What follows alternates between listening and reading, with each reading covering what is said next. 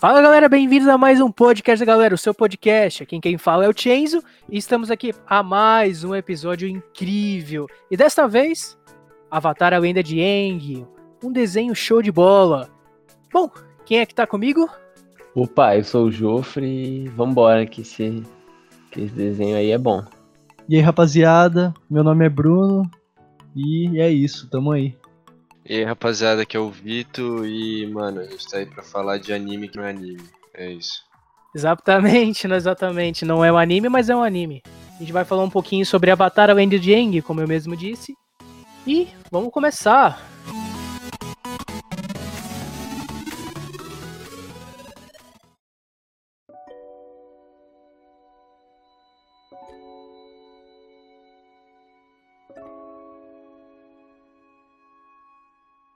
Bruno, você pode me ajudar aqui um pouquinho dessa. Falando um pouquinho dessa obra, quem criou ela? É, aí o Ocidente mostrando que, que faz anime, que não é anime, mas é isso. Bom, agora a gente vai começar a falar um pouco é, do, de como foi criada essa obra, dos criadores e tal. E para falar sobre isso, Vicenzo, você quer dar um salve aqui para nós? Posso dar um salve? É, bom, quem criou esse desenho do, do carequinha foi dois caras, na verdade, do, que é, se chamam Mik. Se eu errar, peço perdão, mas provavelmente eu vou errar os nomes. Michael Di Martino e Brian Konietzzuko. Eu acho que é um negócio assim, né? E que foi dirigido por Aaron, Aaron, Aaron, Aaron Esch. Cara, que incrível. Que são os mesmos criadores também de Dragon Prince, né? Que é uma animação que é recente do Netflix. E foi distribuído pelo, pela Nickelodeon. Esse desenho foi passado nos anos 2000, né? E é um desenho que ficou marcado bastante na nossa infância, né? Sim, eu acho que todo mundo viu pelo menos um episódio quando era criança, assim, então ficou bem marcado aí. Pelo menos para mim, eu via bastante episódio esporádico, assim. Quando tava passando, eu assistia. Ficou bem marcado, assim, era bem divertido de assistir. É, mano, eu acho que com certeza marcou uma época aí, a lenda de Enki. Tipo, na Nickelodeon não, sei lá, não passava anime, mas tipo, você é louco, a lenda de Aang é tipo, mano, é, é muito bom e se você assiste até hoje, com certeza vão ter vários momentos que você se emociona e tal. Então, mano, isso é louco, eu gosto muito desse, desse desenho. Mano, quando era criança eu tive fases, tá ligado? Teve uma fase da minha, da minha infância que eu só assistia cartoon. Aí teve uma fase que eu só assisti Nick, e teve uma fase que eu só assistia, tipo, Disney XG, tá ligado? Que era o Jets, né? Porque era o Jets ainda, e eu peguei bem a época da transição, né? Nossa, bons tempos, hein? Da é, gente. Era, é, era a mesma coisa também, é fases. É, fases, mano. Eu só assisti uma coisa. e quando eu fui assistir Nickelodeon, mano, meu, meus desenhos favoritos eram Avatar, com certeza. Mano. Achava muito da hora e sempre que tava passando eu assistia. É, não sempre, né? Depende, depende, do episódio, mas eu sempre tava lá, mano, assistindo. E, mano, eu, eu, eu juro que eu assisti os meus episódios favoritos dessa, dessa série, mano, umas 10 vezes. Sem meme. E eu busquei, inclusive, tipo, Mano, eu, todo ano assim eu busco no, no, Google, tipo, o meu episódio favorito e vejo ele de novo. Tá tipo, aleatoriamente, num dia eu sinto vontade de ver o episódio eu vou lá e vejo. Porque eu acho muito da hora. É, pro nosso agrado, atualmente o Avatar é um que tá disponível no Netflix. E por muito tempo, inclusive, né? Ele tá desde o começo que eu assinei o Netflix, ele tá aí Paga bombando, velho. Paga nós. E Tá aí, né? Quem quiser também assistir, quem nunca conheceu essa série, né? Porque é uma série bem legal, bem bacana. É, também na minha parte da minha infância eu assistia bastante periodicamente no Nickelodeon. Nunca assisti completo porque sempre pegava episódio picotado, né? É, dividindo em vários locais. Às vezes estava no livro 1, só que aí do nada tava no livro 3. Mas aí no Netflix ele tá aí disponível. Quem quiser acompanhar direitinho, completinho, tá aí. Show de bola. E, mano, mano mas você, você não assistiu. Foi... Você não assistiu, mano, fecha essa merda e vai assistir além de Aang, você tá perdendo tempo de vida, velho. Exatamente, velho. Porque, mano, em, em, tempos antigos, velho, a Nickelodeon, quando acabou o Avatar, eles passaram, mano, uma maratona várias vezes. Tipo, era um final de semana que era o Avatar inteiro, tá ligado? Aí, mano, numa dessas eu assisti o Avatar inteiro e falei, caralho, que brisa. Esse é o jeito raiz de assistir, mano. Não tinha na Netflix, não. Exatamente. Bom, e como também já mencionaram, ela, ela é dividida em três livros, né? É, três temporadas, né? É, de um senso mais comum pro pessoal. É, divididos em cada arco. Acho que cada arco, cada, cada livro são divididos em cada livro, né? É, se eu não me engano, cada episódio acho que tem uns 12. Acho que é isso, Geoffrey, que você, você deu uma olhada recentemente? Mano, se eu não me engano, é, é por aí mesmo. Se eu, se eu não me engano, só o, o livro 3, que ele tem alguns episódios a mais. Por ser o final e essas coisas. Mas é por aí sim, é uns 12. É, eles são temporadas, são temporadas bem curtas, né? Dá para acompanhar tranquilamente. E vale a pena, né? A nossa recomendação dessa semana é Avatar A Lenda de Aang. Recomendadíssimo. Beleza. Então, nesses três livros que formam a série, você acompanha a jornada do menino Aang, né? Que ele é o Avatar. E em cada livro toma o nome do, do elemento que ele tenta, tipo, desenvolver nessa, é, nesse livro. Então, o primeiro livro é o livro da água, depois é o da terra e depois é o do fogo, né? Lembrando que ele, que ele já começa sabendo o ar. Agora a gente vai falar tipo um pouco isoladamente de cada livro, abordando os, sei lá, os episódios que a gente mais gosta, os tópicos e as discussões que a gente acha mais relevante. E então bora aí, vamos começar aí pelo livro 1, que é o livro da água. Então, vamos começar aqui a falar sobre o, o livro 1, né, que é o livro da água. E a primeira coisa que a gente vai falar é sobre a equipe Avatar, né? Que logo no começo o, a, a Katara e o Sokka, né, que, que, são, é, que são da tribo da Água do, do Sul, eles encontram lá o Eng, então a gente vai falar um pouco primeiramente sobre esses três, e depois a gente fala do Apa, que é o melhor boneco. É, o Momo, o Momo tá aí pra falar que não, mas tudo bem. Não, mas calma aí, o Momo nem apareceu ainda. Vamos, vamos começar falando do Sokka. Mano, eu acho o Sokka, mano, eu acho que o Sokka é uma figura necessária em anime, sabe? É, ele sempre tem um Sokka. Não é o Sokka, é o Sanji. Se não é o Sanji, é um...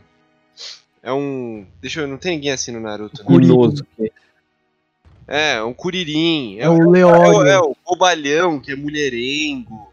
E fica fazendo piada, tá ligado? Dando em cima de Mina X. Sempre tem esse cara, tá ligado? Eu nunca gosto dele. É, e o, e o Sokka também não ajuda porque não tem poder nenhum, tá ligado? Eu acho ele meio bosta. Ele nem treta direito o anime inteiro. Ah, mas eu, eu acho que grande parte do personagem do Sokka é isso, né? Tipo, ele, ele, ele banca de machão o tempo todo, só que primeiro que ele, que ele não tem elemento, então, tipo, ele, ele é meio que aquele personagem que só passa passa de machão, mas a gente sabe que, tipo, ele não enfrenta ninguém. Então ele só meio que fala da boca para fora. E, mano, ele é um grande personagem no sentido que, tipo, ele se desenvolve muito, né? Tipo, logo no, no livro 1 mesmo tem, tipo, mano, um, um arco muito bom, né? Que, que, é com as guerreiras Kyoshi. Jofre, você quer falar sobre esse arco com as guerreiras Kyoshi? Pode ser, mano. É quando eles estão indo viajar pra, pra tribo da Água do Norte, se não me engano. Aí eles vão passando por vários lugarzinhos, assim. Aí eles chegam nesse, nessa ilha, que é a Ilha Kyoshi. E lá tem as guerreiras Kyoshi, assim, que são umas minas que se vestem igual a Avatar Kyoshi, que foi a última Avatar do Rei da Terra. E elas são mó da hora, porque, tipo, porra, antes desse episódio, só que ele é mal machista, assim, ele é mal babaca com mina. Fala, tipo, não, mulher não tem que lutar, ele é todo otário. Aí depois disso, ele que ele toma um sacode das minas lá, ele fica tipo, nossa, as minas sabem lutar mesmo. Aí ele, mano, abaixa a cabeça e fala: Não, eu quero que vocês me ensinem. E eu acho que é um momento que muda bastante ele, assim, é, é bem importante.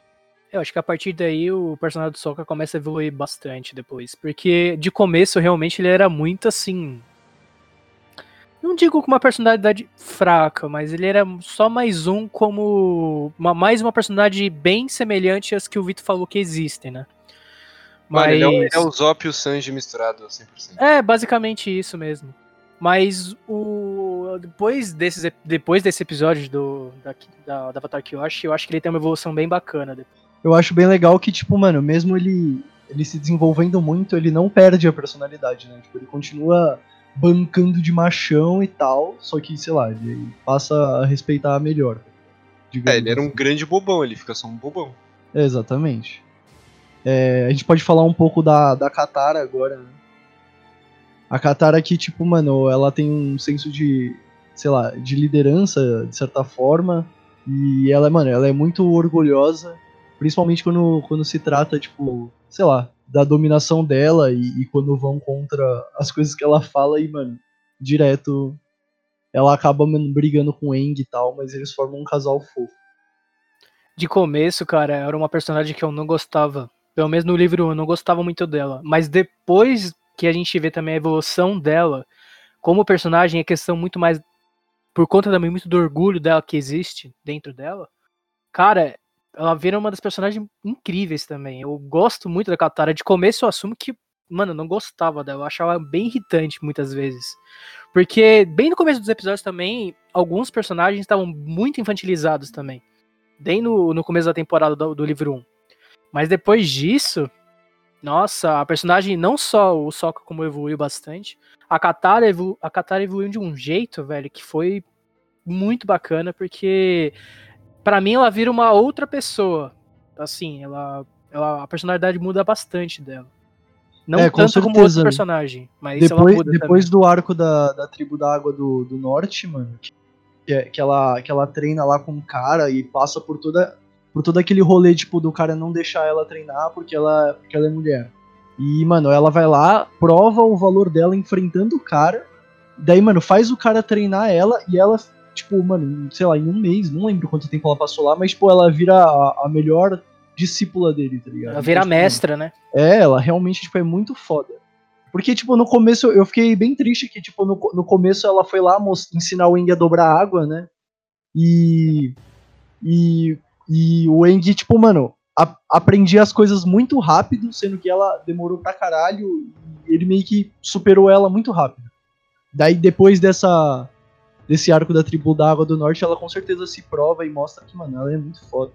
Sim, realmente. Depois disso, Cara, eu- parece bastante.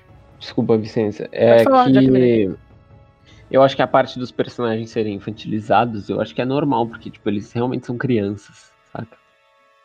E à medida Ah, sim, que eles vão passando por todas as experiências que eles passam, em todos os lugares que eles vão, eles vão amadurecendo. E eu acho uma das melhores coisas desse desenho é isso. O amadurecimento dos personagens fica muito evidente. Não, Porra, sim, mas, eu mas acho eu, eu acho que é uma questão, insuportáveis no primeiro livro, todos. Mas eu menos acho que é uma questão cara. de público, mano. Eu acho que no começo eles tentaram. É, Não, sem uma dúvida, fórmula- sem uma dúvida. fórmula que dava certo, tá ligado? Eles pegaram Sim, é, eles eram personagens- com feijão. É, eles pegaram três personagens que são, mano, bastante característicos de tipo Shonen, tá ligado? Que a mina que é a mãezona de todo mundo, que ajuda todo mundo e que cola junto, o cara que é o bobão que fala merda. E o, o protagonista protagonista. de Shonen. É, Pokémon, velho, é o trio Pokémon lá, mano. é, então. E, e aí eles tentaram fazer em cima disso, só que eu acho que talvez eles esperassem um público mais infantil, tá ligado? Mas aí eu acho que eles, eles devem ter trazido novas ideias e a Nick deve ter, tipo, aceitado, porque acho que na primeira temporada de Avatar até, tipo, o quinto episódio, tipo, acho que a classificação é livre. Aí depois sobe pra 10 anos, tá ligado? Depois do... No arco da Tribo da Água É, do Norte já é Eu não 10. lembro. Eu não sei se o livro 1 ainda é categoria 10 anos, mas eu acho que tenho certeza que a partir do livro 2 e 3 é com certeza 10 anos. Tanto É, tá porque aqui no é, meu DVD. porque é uma questão de não só da idade deles, mas da idade de quem tá assistindo, tá ligado? Não, sim, concordo. O tipo de público que eles escolheram faz sentido. Exatamente. Sim. E aí acho que eles, no meio do meio do anime, eles mudaram, tipo, o que eles queriam, eles queriam uma rapaziada um pouco mais velha, tá ligado? Tipo, É, tanto é que ficou mais 13, denso, 14. assim, ficou ma- os assuntos mais Sim. sérios, ficou bem da hora. Depois do Ah, livro mano, muito mais pesado. né? Eu acho que o livro 1 ele é bem denso, velho. O, o momento que o Eng chega no, no templo Não, do é, Ar, mas a gente, tá, pe- a gente tá os pensando na primeira parte do livro 1, velho. Até a metade. Mas no o negócio que acontece no, no templo do ar, que o Eng chega lá e vê todo, todos os antepassados dele, deles mortos, é tipo logo no começo, é, sei lá, nos primeiros episódios. E no, e no final, mano, no, no arco do, da tribo da Água do Norte, tipo, mano, é muito pesado, porque, mano, o cara mata o, o espírito e, e a. E a menina. Porra, eu esqueci o nome dela. A menina que era, que era o espírito da, da lua lá. Tipo, ela morre, tá ligado? E, sei lá, eu acho bem pesado esse livro 1. É que às vezes. Sei lá, eu acho que talvez o 2 e o 3 sejam mais explícitos. Eu acho que uma, até uma curiosidade que eu posso trazer até pra vocês. é, o livro 1, por inteiro, quer dizer, acho que é, ou, todos os episódios são categoria livre do livro 1. Menos dois episódios, que são categoria 10 anos, que é o capítulo 3 e 4. Que é o capítulo 3, na verdade, que é sobre o tempo do Ar do Sul, que é o que, é o, que o Bruno mencionou. Esse É. capítulo é 10 anos. Faz sentido. É, quando mano, ele é no- denso. Ele é bem Ele denso. vê todo mundo morto, é isso aí mesmo. Faz Sim. sentido. É, mano, eu acho que os caras tentaram, tipo. Tentaram, tipo, fizer- fizeram os capítulos pra criança ali, botaram um capítulo mais pesado pra ver qual ia ser a reação, tá ligado? Pra ver se eles conseguiam Sim. seguir, tipo, numa brisa mais pesada, ou se eles iam fazer um shonenzão de porrada mesmo. Que era da Nick, né? Um mesmo lugar que tava passando É, Bob então, é. Padrinhos Mágicos. É um lugar meio moço pra você botar um desenho muito sério. Principalmente naquela época que não tinha hora de aventura ainda, né? Porque aí quando Exato. chegou a hora de aventura, mano, mudou os desenhos que podem passar no Cartoon. tá? E, no- e consequentemente em outras emissoras é, pagas aí de, de TV pra criança, entre aspas. E outro personagem que é bem interessante, que na verdade é o principal, né? É o Eng, que não tem sobrenome. O que, que a gente pode falar um pouquinho dele? É um belo protagonista de Shonen, realmente. É, ele é um protagonista de Shonen, é isso. É, o cara muito feliz, uma criança realmente, ele, é- eu acho que ele faz um papel realmente de uma criança, especialmente no livro no livro 1, no livro 2, né? No livro 3 ele já muda um pouco, mas ele é o que tem uma personalidade mais forte assim de uma criança realmente.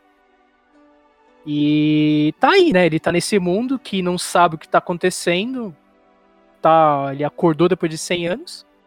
E tá aí pra resolver as cagadas que aconteceram. É, ele é o clássico, sei lá, o personagem principal, que ele é bobão e, sei lá, ele é meio simples, mas tem uma determinação grande meio que vai se desenvolvendo e criando um senso de responsabilidade.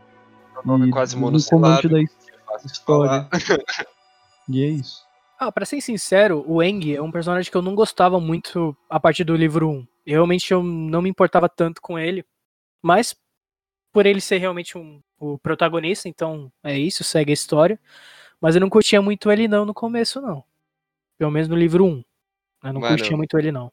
Eu não curto ele até o final, cara, pra ser sincero. Eu não Quando gosto mais- dele não, mano. É, quando mais responsabilidade ele pega, mais chato ele fica, só que no começo ele também não era tão legal assim, velho. É, ele é mó bobão, ele é teimoso, ele é criança, Não, mas tá ligado? ele- Eu não é, mas dele. criança, ele é Ele criança. bobão é da hora, cara. Ele bobão é mais da hora que ele depois. Eu vou defender aqui. Não, é que o meu problema não é ele ser bobo. O meu problema é que ele é criança e eu não gosto de criança, tá ligado? É totalmente pessoal. Não, não. velho. Aí é suave, mas aí, mas depois que ele, ele cresce, ele passa de uma criança pra um adolescente, velho. Que é pior ainda, velho.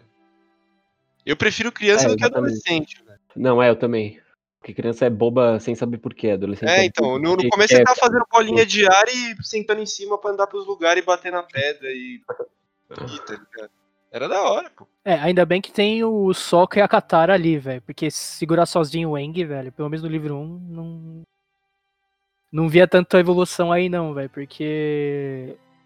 É que ele é muito chato em muitos momentos. Eu, falando assim no livro 1, eu, acho ele, eu achava ele muito chato.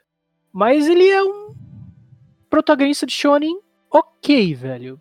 Ele é um protagonista ok. Não acho ele ru- tão ruim, também não acho ele incrível. Eu acho ele ok, assim, pelo o andar depois. Ele faz o que precisa, né, mano? Ele bate nos Sim, caras sim. e não desiste, velho. E acredita no coração. Ah, eu, eu, eu particularmente gosto bastante dele, tá ligado? Tipo, ele passa por, tipo, por uns momentos bem chatos, porque ele é meio crianção e ele não sabe lidar direito com o fato de ele ser o Avatar, que é tipo o que eles trabalham também na lenda de Korra, né? Que é tipo mais ou menos o, o psicológico de uma criança tendo que lidar com muita responsabilidade. E, mas, tipo, eu gosto dele, tipo, diferente do que vocês, que vocês acharam. Mas, sei lá, eu, eu, eu gosto dele e é, tipo, sei lá, interessante ver que ele é, que ele é teimoso e, e ele age, tipo, como uma cri- criança agiria. Eu acho que conforme ele vai ganhando é, é, responsabilidade, ele vai se tornando um, um bom avatar, tá ligado? Tanto que na, na lenda de Korra, um, um dos maiores desafios dela é, é tipo, viver as sombras do, do grande, da grande época do grande avatar. E- então, tipo, o jeito que, por exemplo, sei lá, ele não come carne, porque, tipo, mano, ele gosta dos animais. É, ele, mano, ele é sempre muito bom com, com os espíritos, tá ligado? Ele meio que sabe o que fazer, isso é, é o diferencial que ele tem, que, tipo, por exemplo, na, a Korra não, não tem na, no segundo segunda saga aí. É, lembrar também que o Eng, ele tem dois, 12 anos, mas ele é mestre em dominação de ar. Ele foi categorizado como mestre com 12 anos. Ele é um cara já. É um shonen, né? O protagonista do shonen. Ele é bem forte, né? É o famoso prodígio. O famoso prodígio, né? É, o menino é Não, brabo, né? O protagonista de Shonen é um merda ou ele é um prodígio, velho. Não tem meio termo. Ele não pode ser o cara que tira, tipo, é, B na academia ninja. Ou ele é o cara que tira Sim. S, ou ele é o cara que tira E e não vai na aula. Mas eu, eu gosto que ele inverte a lógica, tá ligado? Geralmente no Shonens o protagonista ele quer ser alguma coisa. O Naruto quer ser Hokage, o Gon quer achar o pai dele, quer ser um Hunter fudido. É, mas o, o, o Heng não, ele já é, tá ligado? Ele tem que fazer valer o que ele já é. É, é Ele outro- quer, é outra lógica. Ele, ele já é, tá ligado? Ele tem que ele já é. É, ele tem que honrar o E que ele ele não já quer. é, mano. E ele não É, ele queria não ser escolheu, aquilo. Naruto tá? é, não ele não começa escolheu Hokage. ser. Não, ele obviamente ser que ele não avatar, ele ser. não queria. É, tanto é que ele foge porque ele ficou com medo. Ele entrou em choque, assim. Falaram, não, você é o Avatar, ele entrou em choque. Porra, ele é um moleque de 12 anos, Ele velho. fugiu, Ele aí nesse. fugiu e se congelou e deu toda essa treta aí. É. Mas à Não, medida que o anime vai passando, ele vai falando, não, mano, eu sou o Avatar, eu tenho que resolver essa porra. Não importa se eu tenho 12 anos, eu vou ter que bater no peito e, e é isso, velho. Mano, mas é, é, o, é, o, é o que eu acho, tá ligado? Eu só- Eu só achei que inverte a ordem não porque ele quer ser isso, tá ligado? Mas é porque, tipo, meio que você esperaria que um anime faz...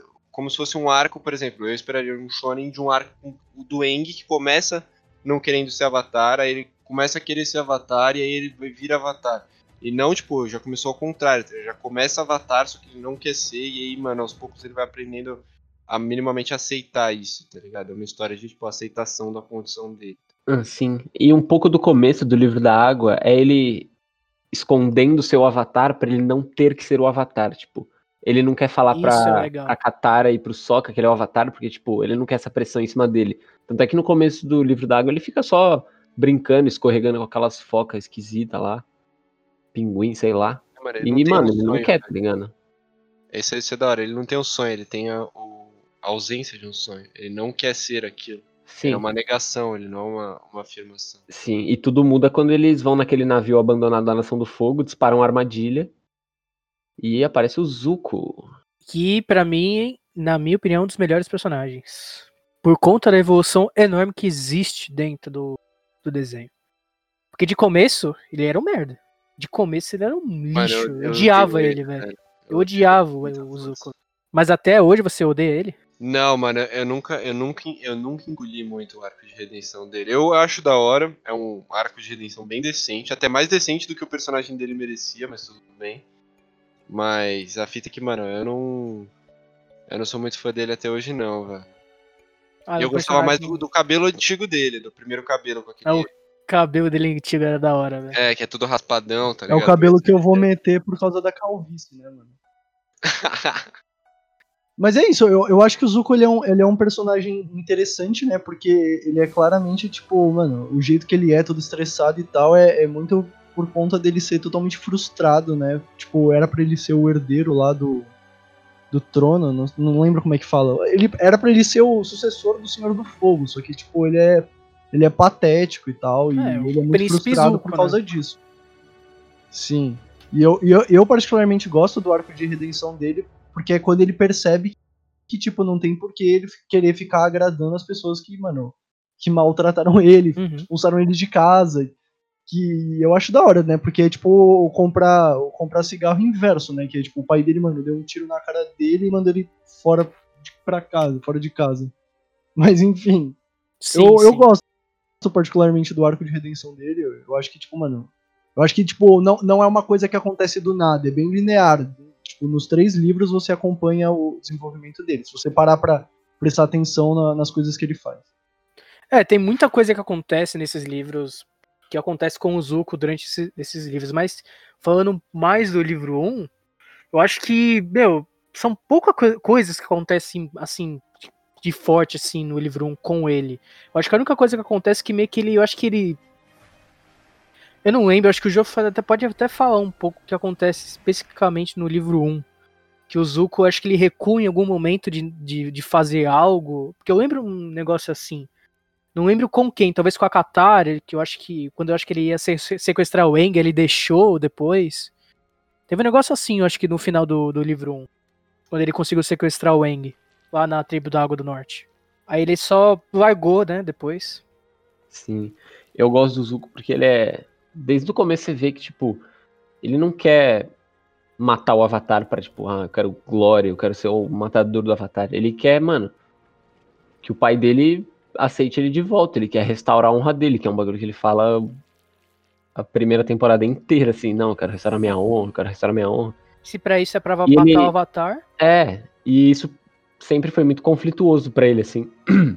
Tanto é que mais tarde ele percebe que ele não sabe se ele realmente quer voltar para casa, essas coisas. E é bem bacana. É, essa parte aí que o Vicente está falando, que é quando o, o, Zuko ele meio que reflete um pouco, é, é no, no, final do livro 1, no, no, arco da tribo da Água do Norte, que é quando o, o, o comandante Izal ele, ele invade lá, ele, ele mata o espírito da lua, e o Airo, né, que é o, o tio do Zuko, ele, mano, fica em choque, né? Porque o Airo ele, ele estuda os espíritos, ele manja um pouco, então ele meio que vai totalmente contra o, o né? E o, e o Zuko também, tipo, reflete, né? Porque o, o, Zal, ele, o é bem diferente do Zuko, porque ele fala assim, ah, eu quero ser o, o, mata, o matador da lua, né? O matador dos espíritos. E o, enquanto isso, o Zuko ele não quer ser o matador do Avatar, ele só quer restaurar a honra, que nem o Joffrey falou anteriormente. É, o. Fica aqui no livro 1, né, Bruno?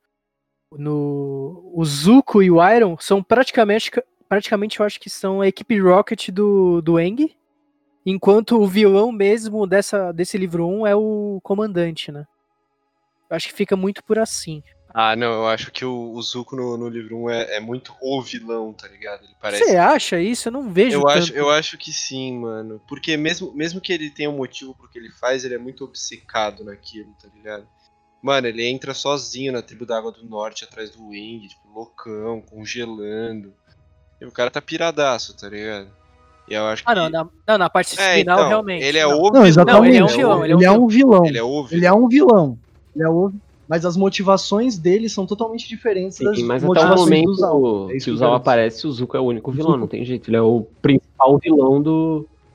Sim, sim, sim. Do primeiro sim, livro. Sim. Sim, com certeza. Mas eu acho que depois do, do, do, do arco da tribo da Água do Norte melhora as coisas pra ele. Não, melhora bastante. Ele começa a refletir, mano. Sim, ele sim. escuta o tio dele, velho, que é o que ele deveria ter feito desde o começo, porque desde a primeira cena o tio dele tá falando pra ele não fazer merda, velho. E ele vai lá e faz merda. Todas as vezes. Todas. Sem exceção. E você saca que o tio dele não é um vilão, é só ele que é o, que é o filho da puta. Ah, eu é, é assim, eu no, pelo menos no começo da, dessa, desse livro 1, eu não via ele realmente um vilão. Eu achava ele muito bobo, muitas vezes, alguns planos dele. Mas depois, no final da temporada do livro 1, com certeza, eu vi ele tipo um cara bem diferente do que eu via antes. Não, não, não o Zuko, o tio dele, o, o Iron Ah, o tio. Ah, não, é. não, não, não sim. Você saca desde o começo que ele não é o saco, vilão, saco. Você não entende muito porque ele tá ali, tá ligado? Não, não. o Iron, desde o começo, você vê de cara que ele não é uma pessoa má, ele não é uma pessoa ruim, não vai fazer nada contra você. Mas ele é um cara que tá ali para ajudar mais o Zuko a, a, enxergar o lado dele, enxergar o que ele tá fazendo merda, né? E várias vezes o Zuko pisa em cima dele. Não só no livro 1, mas em outros livros também. Isso acontece de novo de novo, né? Ele é o famoso isso é bem chato, né? do Zuko, velho. O cara que ajuda ele a amadurecer. Uhum que é um baita personagem, inclusive. O Iron é um personagem de desde o livro 1 até o final. Personagem, além de crescer, é um personagem, mano, incrível. Eu gosto muito dele. Bom, vocês querem falar um pouquinho do Apa e do Momo? Acho que só falta isso, né? Ah, o Apa, para mim, é o melhor personagem. É um personagem que, sem falar uma palavra, consegue te cativar totalmente. E, mano, sempre que ele dá aquela roncada, meu coração, meu coração. Você queria ter um mapa, de né, amor e, e, eu fico feliz. Mano, eu não queria ter, velho. Mas eu queria presenciar um. Faz sentido. Mas é, cara, de verdade eu. Eu gosto do APA, mas a dupla Momo e APA, eu, eu choro todas as vezes quando é o episódio deles. Eu acho muito engraçado alguns momentos que eles têm assim. Eu acho muito legal. O Momo é provavelmente o personagem que eu mais gosto do, do desenho inteiro. Ele é sensacional e para mim, tenho minhas teorias, né? De que ele é muito mais do que só um lemur e voador. Mas, quem sabe eu falo disso depois. Mano, eu acho o Momo mais da hora também. Eu gosto do Appa, ele é, ele é ok, mas pelo menos no- nesse primeiro livro ele não, é, ele não é lá bem desenvolvido, tá ligado? Mas o Momo, mano, é incrível. Mas também é que aqui eles ainda, ainda tá- tá bem no começo, tá ligado? Tipo, depois vai ter arcos com eles, tá ligado? Que ainda é, eles são meio que só, tipo, Sim, sim. bichinhos da turma, tá ligado?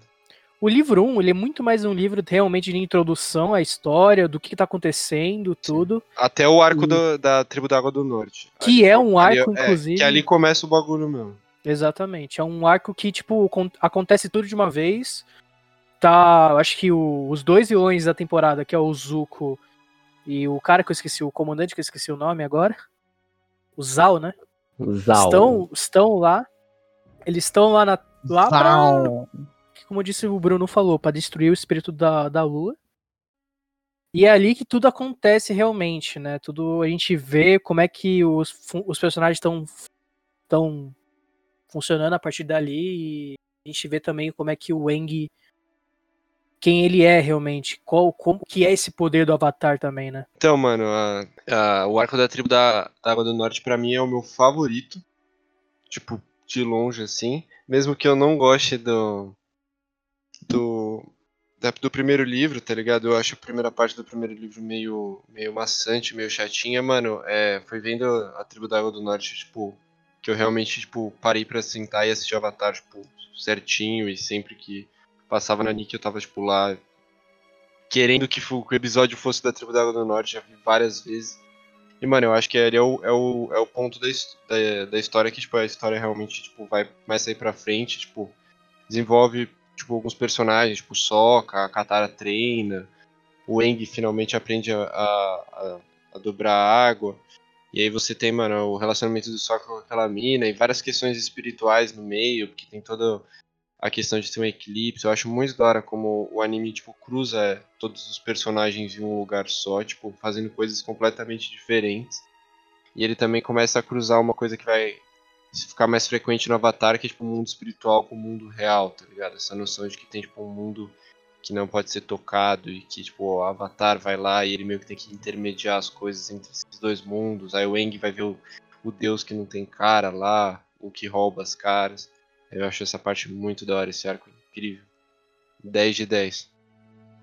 É, é isso realmente. É, esse, nesse arco que eles começam a dar introdução a toda, toda a mitologia que tem dentro da, da lenda de Aang, né? Tem o negócio da, da tribo da, da Água do Norte ser invencível é, na lua cheia, né? Ou depois da meia-noite, eu não lembro. Vocês lembram? Os poderes do os poderes deles é a partir da lua cheia, que eles estão tão Lua loucão. cheia, Só que aí tem um eclipse. Não, Tem um eclipse lunar e aí a luz da lua sai. Exato. ah, sim. Aí fode. Exatamente. E, e também é, é o primeiro momento na, na história que você tem dimensão da, do poder do, da, da- do- dos caras do fogo. você tem dimensão que eles chegam com uma frota de, de navios gigante, tipo, pra cima e meio que não tem o que fazer. Daí é nessas que você percebe como que tá o mundo e, e- e como o que rolou em todo esse tempo que o Eng ficou fora. né? Fora que tem toda a questão do, do Sokka apaixonada pela, pela Yue, né? E, a, e ela acaba tendo que, mano, ceder a própria vida pra, pra restabelecer o espírito da lua. Eu acho isso, mano, muito brisa. Tipo, essa parte, mano, ao mesmo tempo que é muito triste, é, é- ela é muito, sei lá, mano. O, o que passa pela, pelas, pela cabeça dos personagens, eu acho que acaba sendo um sentimento bem maduro. assim. É bem triste. É, pra mim esse é o ponto que, tipo, muda todos eles, assim, de um jeito bem profundo. Eles amadurecem bastante depois disso. E eu acho muito bom esse. Esses episódios aí, são dois episódios, se eu não me engano. E é bem bacana o tempo que eles passam na tribo da água. Isso muda totalmente depois no livro 2, assim. Os personagens, todos eles, é bem da hora. O Zuko também tá nessa. Todos os personagens, eles dão uma amadurecida bem, bem rápida depois desses episódios. Mano, esses dois episódios você pode até assistir solto. Você pega e assiste só esses Sim, dois. Cerco do mano, Norte é são dois linda, episódios é muito incríveis. Foda, mano. O, a- o treino da Katara é incrível e, mano, a guerra que tem é, mano, é muito foda. E o desenvolvimento é muito foda. A única coisa que eu não gosto desse arco, porque, tipo, é meu arco favorito também. A única coisa que eu não gosto é que o, o Eng, mano, Tipo, tudo bem que ele entra no estado do Avatar e tal, mas, mano, o que ele faz lá é, é surreal. que ele só vira o monstrão de água e, mano, ganha. É a única parte que eu não gosto. Eu acho que ele podia ter usado, entrado no estado de Avatar e, mano, fortalecido muito, mas não ganhado sozinho. Contra, mano, todos os É navios. que, se eu da- não me engano, era o, o espírito da. Eu não sei se era o do, do mar ou da lua que tava com ele também. Por isso que ele virou aquela porra lá. É. É, das Nossa, cartas. é verdade. Ele, né? ele É verdade. emprestou o corpo dele pra algum não, dos espíritos sentido, e o espírito que fez essa porra. E aí depois a mina emprestou, deu o corpo dela pro espírito que morreu. Sim. Que parte É emocionante. toda uma né? brisa espiritual. É, essa, é, é isso que eu acho que é quando o Avatar fica da hora. Quando tem tipo, uma, uma, uma brisa tipo. O espiritual e o material e como a gente vai conciliar esses dois. Porque Sim, e o Avatar o sendo conflito a, existe, a exatamente. porta entre esses dois mundos. Exatamente. legal, né? Mas não só o Avatar pode fazer. A Yui fez, Sim. tá ligado? Todo mundo pode fazer. E a Nação do Fogo como sendo esse elemento que é, desconsidera esse lado espiritual. Que é a destruição pela destruição, tá ligado? Não, Sim. não tem um, uma, esti- uma estima pelo lado espiritual, só se fosse ajudar a destruir algum lugar, tá ligado? Eles mataram o peixe lá pra destruir.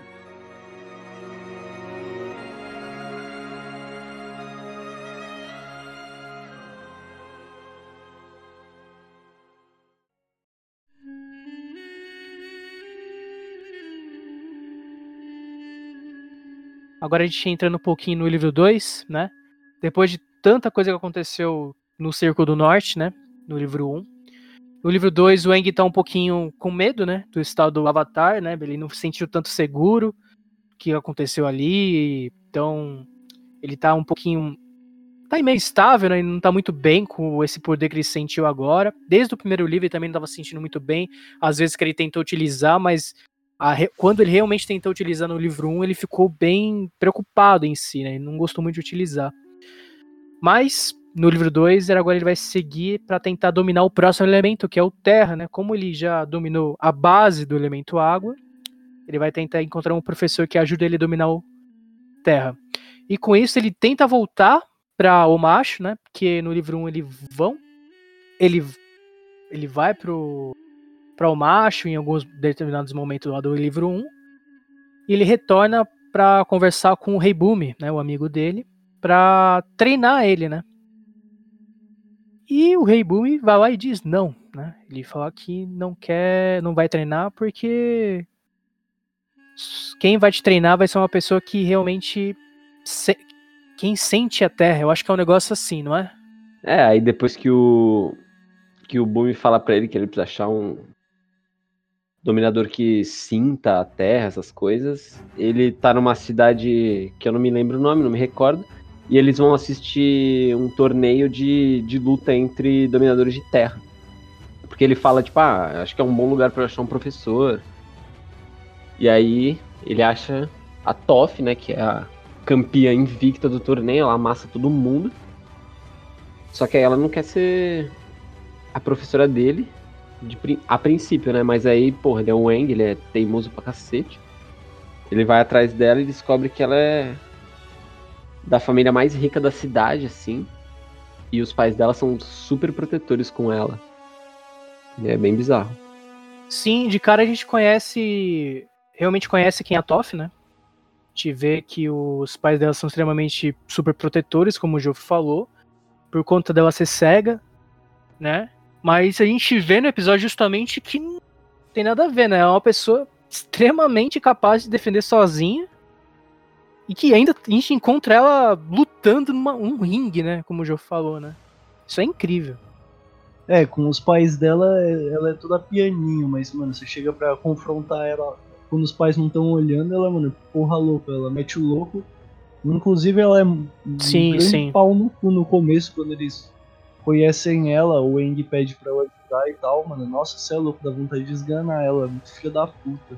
Mas depois, mano, você vai vendo que ela é só, assim, tem É que ela- e, Ela não. Eu acho que, que, na verdade, sei, no né? fundo, ela tem um eu bom falando. É que a gente não vê muito o passado às vezes- dela, mas eu acho que ela é uma pessoa que nunca teve também amigos, né? Então ela é sempre uma pessoa sozinha, assim, né? Sempre.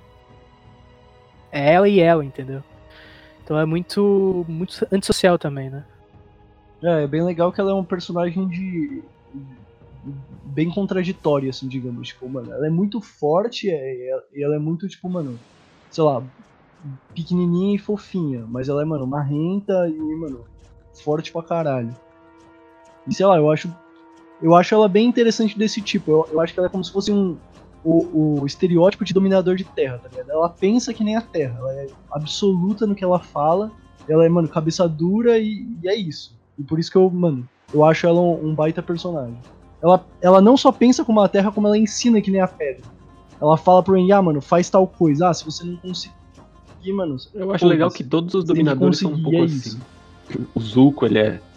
Porra, louco, explosivo, tá ligado? É, eles refletem os elementos que Sim, eles é legal. Katara é calmíssima, velho. Sim. Katara é um poço de paciência, velho. Sim. Só o Sokka, né, velho, que é random e não domina nada. Mas a.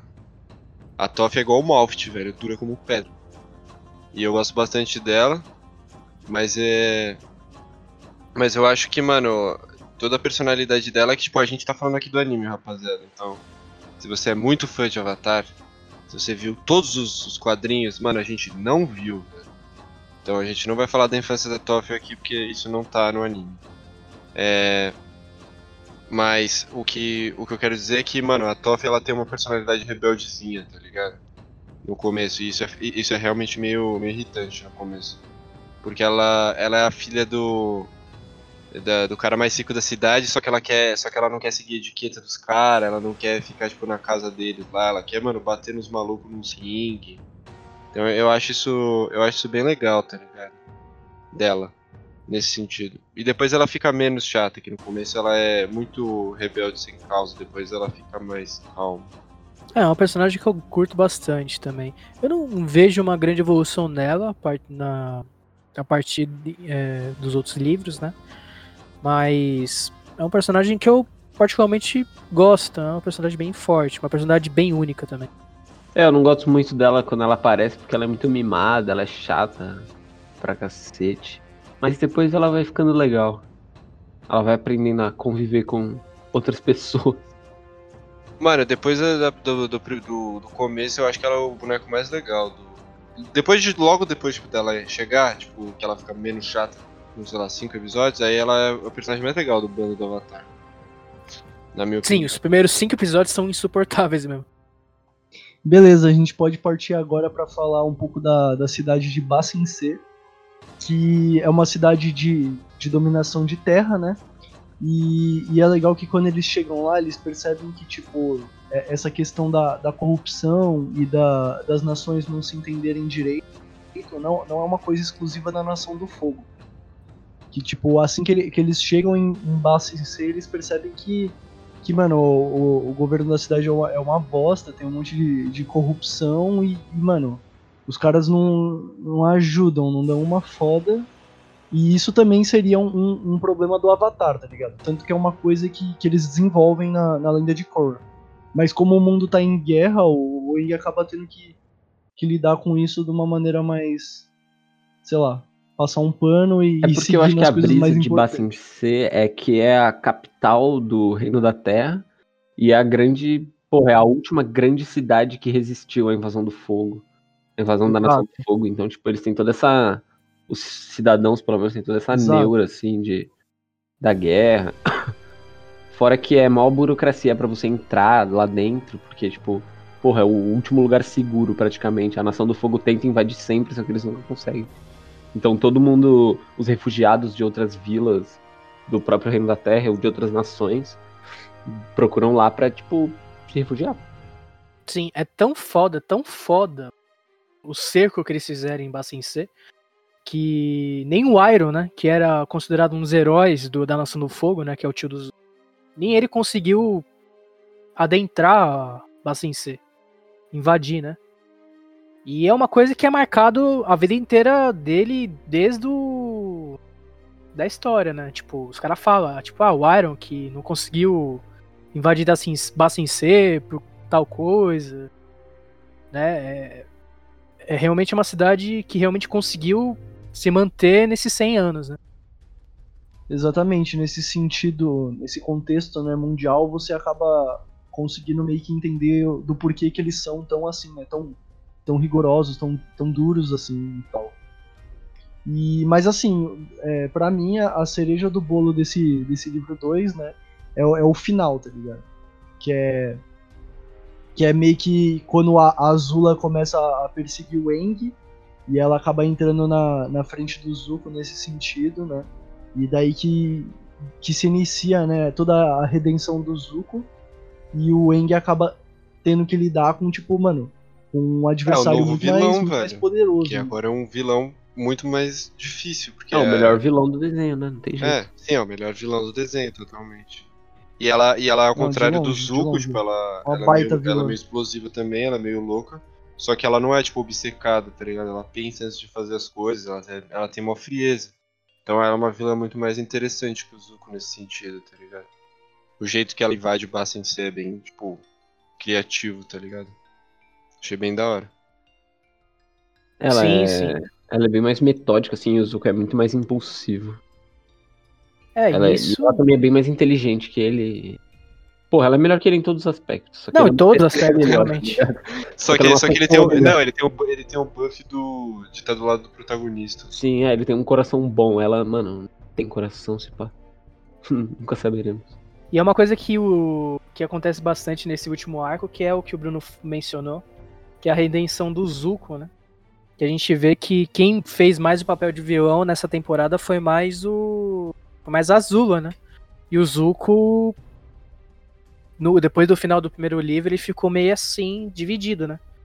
Tipo, do que fazer com essas coisas que tá, passa na cabeça dele, se realmente vale a pena correr atrás pra, pra conseguir o voto, de, o voto do pai de novo. Mano, entre é outras a... coisas. A Azula também deu uma chance pro Zuko pensar, né, mano? Na tranca, velho. Trancou o maluco e baniu ele, velho. Ele tava um tempão pra pensar sobre se ele devia realmente ir atrás do Avatar ou não. É, exatamente. Eu, eu gosto da, da redenção do Zuko nesse sentido, porque ele é meio que. Tem várias situações no, no decorrer dos livros que você percebe que, percebe que ele acaba, tipo, acaba estando do lado do Eng em algumas situações, né? Então a primeira vez que isso aconteceu foi lá no, na tribo da Água do Norte. E, tipo, agora de novo, quando a Azula começa a perseguir o Eng, ele tem mais uma coisa na é, para lidar, né? Porque, tipo, ele tem a, a, irmã dele que é muito mais forte que ele, querendo fazer a mesma coisa que ele quer fazer. Ele percebe que, que a, o objetivo dele fica cada vez mais distante. E, e meio que ela, ela, acaba até dando a chance para ele, né? Ela falando que, tipo, que ele seria aceito de volta e tal. Inclusive, eu ah, nem lembro qual que é a conclusão. Que a conclusão foi basicamente o seguinte: é, tava. Acho que a Katara e o Zuko ficaram presos, né? E aí, em algum dado momento, tava todo mundo reunido: o, o, o Eng, o Sokka, a Katara, o Iron, o Zuko. Tava todo mundo lá, duelando. E a Azula pegou o Zuko e falou o seguinte: derrota o Eng, derrota, que você vai e você vai voltar e o Zuko ficou assim, tipo, o que, que eu faço? Eu ajudo o Eng ou eu, ajudo, eu vou pro lado azul e volto para casa? Ele ficou muito assim. E o Iron e o Eng falando na cabeça dele, é errado, não faz isso, não faz isso. E ficou nisso. Aí depois o, o Zuko se, acovar, se acovarda, né? Ele volta atrás e pega o Eng. É, ele quase se redimiu nessa parte, só que aí no Foi final quase. ele ele voltou atrás e foi com a irmã dele. Que foi um momento, mano, de pisar, pisar muito no coração, velho. Ficou muito, foi muito chato, velho, vendo, tipo, a reação do Iron, tipo, vendo o Zuko fazendo merda de novo, velho. Aquele momento foi chato. Ah, né? Que é uma posição difícil do Zuko, tá ligado? Ele é o. É, ele fica Ele é o filho do cara que vai ser o, o Imperador do Fogo, que tá conquistando todos os países do mundo. Então, tipo, ele, ele tipo, é o herdeiro do, do cara que tá conquistando o mundo inteiro talvez seja imperador do mundo. Ele, mano, é expulso de casa, tá ligado? Desonrado perante tudo, ele nunca vai poder, tipo, assumir nada. E aí, mano, ele tem uma chance de fazer isso, ele tenta, ele não consegue. Aí, mano, é. Aí, aí quando ele tem essa chance de novo, tá ligado? Mesmo que seja em condições, tipo, adversas, eu acho que naquele momento o Zuko sem, sem pestanejar pegaria. Embora ele pestanejou mais que eu, que eu pensei. Fora que o Eng quase morre nessa parte, né? É, o, o final do arco, mano, é, é, é incrível, né? que tem aquele desenvolvimento que, que se o Eng, se o Avatar morre no estado Avatar, ele acaba quebrando o ciclo Avatar. E ele, eles meio que contam isso, e daí no final, no final do livro o Eng toma, mano, um raião no coração, né? Enquanto, enquanto ele tá lutando contra a Azula. E ele Mas foi muito por quase. Só, ele só conseguiu sobreviver que a Katara conseguiu reanimar ele com a água sagrada lá da tribo da Água do Norte. Que ficava lá os peixes e os espíritos. É, é. Sim, se Sim. não fosse a Katara, o Eng teria. Foi muito legal esse, esse season final, porque tudo deu merda, né? Tudo deu bosta e, tipo, eles só fugiram pra tentar ver o que, que, que vai acontecer, né? É, eu acho legal porque, tipo, a primeira temporada acabou, tipo, num momento mesmo de esperança, tá ligado? Porque eles conseguiram, tipo, tirar a... parar o ataque da tribo do, do fogo na tribo da água do norte, só que, mano, no, no segundo livro, tipo, já degringola tudo. Tipo, o segundo livro inteiro pra mim é um negócio muito melancólico. É, é, tá eu gosto, mas é muito melancólico. Eles, mano, só se fodem, velho. É, o Império contra-ataca, velho. É, então, o Apa some, eles, mano, a Toff é chata, Aí depois, mano, a, a Azula, tipo, foge os Luco. Aí, mano, a Azula entra, invade o Bacinsei, derruba o Bacinsei sozinha. Aí, mano, o Eng quase morre. Tipo, é, é, um. Talvez é o livro mais, mano, melancólico. Tipo, não, não dá nada bom, velho. Nada dá bom, velho. Que coisa que presta é que, mano, de algum jeito o Eng consegue aprender a terra, né? Que é o elemento mais difícil para ele, porque ele é, domina Acho que duas coisas positivas acontecem, que é o, a dominação de terra do Eng, ele que ele consegue dominar, apesar que com muita dificuldade, né? Porque é seu uma das acho que nos seus treinos de avatar, acho que os elementos mais ferrados dele foi o terra para aprender. Mas é, ele conseguiu aprender. E outra coisa bem positiva que aconteceu nesse livro 2 para eles é o descobrimento do, do ponto fraco dos Dominadores de Fogo, que foi lá na biblioteca. Que eles descobrem que o ponto fraco deles é o eclipse solar. Que eles ficam sem poderes durante o eclipse. É, eu, eu acho esse é, bem interessante eles desenvolverem isso nesse, nesse livro, né? Porque meio que já dá uma meio que um, um timer, né, pro Eng. Ele sabe que ele tem até. Ele, eu não lembro quantos meses ele tinha quando, quando ele descobriu isso, mas, mas ele sabe assim: eu tenho exatamente esse tempo para aprender todos os elementos e derrotar o Senhor do Fogo. Então é, é, é bem interessante porque você vê que a, a, história já é bem fechadinha assim por si só. Tipo, ela vai ter um começo, um meio e um fim e você já sabe como vai acabar quando acontece isso.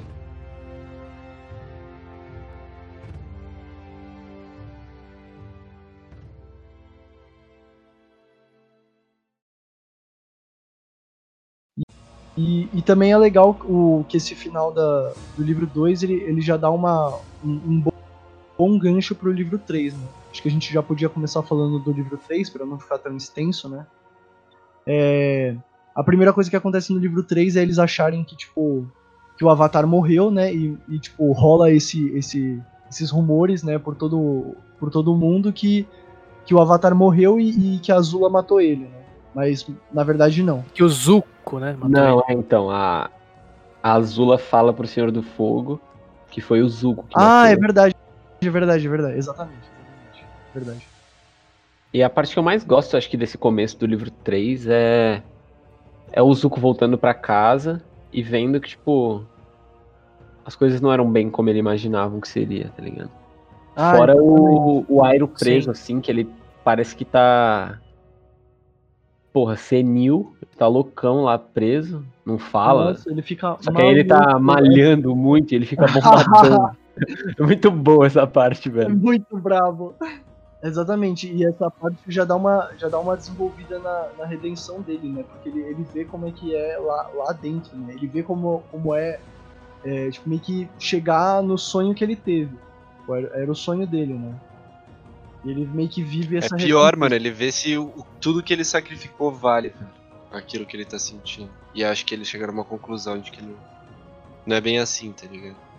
Tipo, não é só viver o sonho, ele tem que pensar tipo, em tudo que ele sacrificou, mano. Porque, tipo, ele perdeu muitos anos da vida dele, tipo, indo de lugar em lugar atrás do Avatar.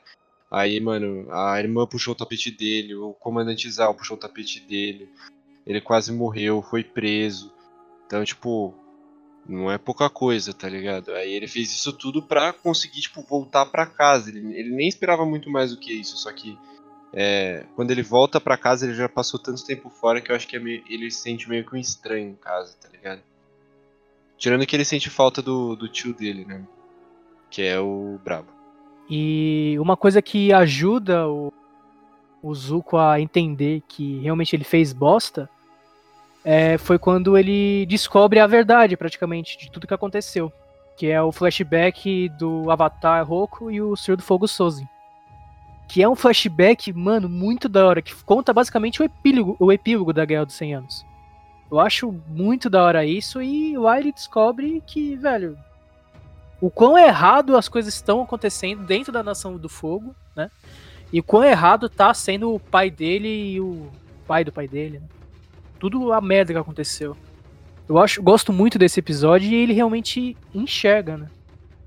Beleza. E outra coisa que começa no. que, que rola no começo do, do livro 3 é, é o episódio da, da rama e a dobra de sangue, que, mano, pra mim é um, é um dos episódios mais, mais da hora de toda a saga, né? Que é. Que é basicamente.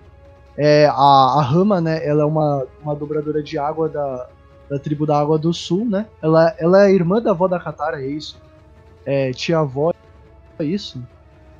Beleza, ela é, é, ela é uma dominadora de água da tribo da Água do Sul, né? E, e, eles encontram ela, né? Ela foi ela foi raptada pela, pela Nação do Fogo, né? Ela passou uma, uma boa parte da vida dela em cárcere, tipo, e, e durante, durante esse tempo que ela ficou presa, ela que a, foi aprendendo a, a, dominar o sangue e usando a dobra de sangue, ela meio que a, consegue fugir e, e, meio que se isolar em, em algum lugar até eles acharem ela.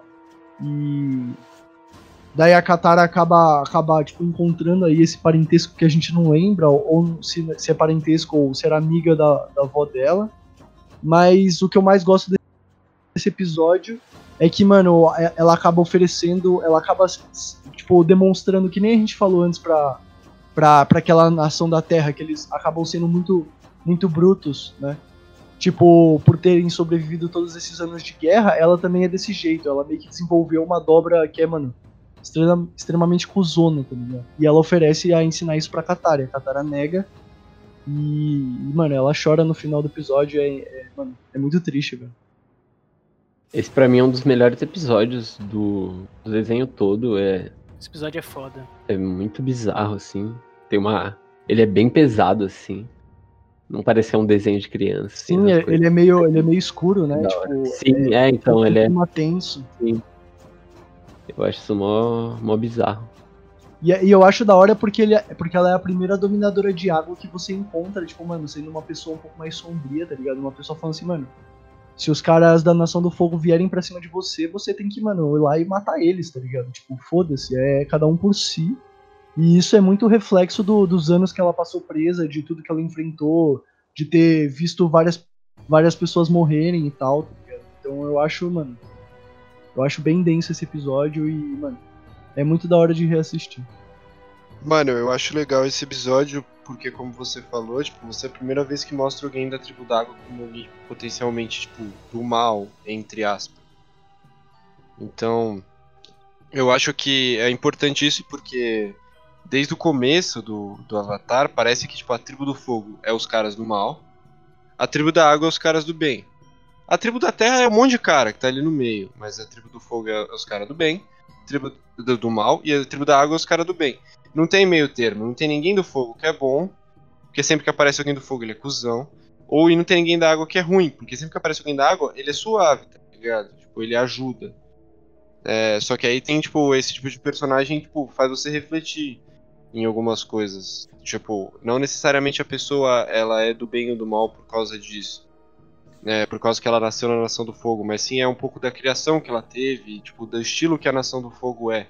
Então a Nação do Fogo é uma nação militarizada, então as crianças elas crescem lutando entre si, querendo entrar no exército, então realmente é, tem esse sonho de tipo ser, ser, ter sucesso em batalha, então realmente vai sair conquistando tudo.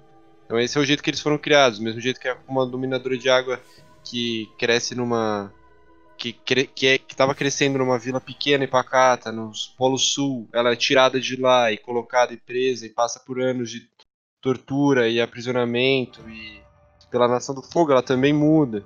Então é uma coisa que não é do é, da pessoa só, entendeu? Eu acho que eu, eu, acho que esse vem fechar um pouco isso, tá ligado? E isso e o arco de redenção do Zuko ao mesmo tempo, tá ligado? Eu acho que fecha bem esse conceito de que é, os elementos não são indicativos completos de você é do bem ou do mal. Tá? Bom, a partir disso, o Eng tá dentro da Nação do Fogo, né? Ele tá tentando encontrar um professor, mas ele não tem tanto sucesso. Só que nisso eles têm que botar em prática o plano deles, que é o Dia do Sol Negro, né? De tentar invadir a Nação do Fogo. E como o Eng não tá. não tem ainda a dominação do fogo, ele mesmo assim ele vai tentar enfrentar. E nisso eles formam uma, uma rebelião, né? para entrar dentro da, da capital da Nação do Fogo. Inicia o plano, que são dois episódios.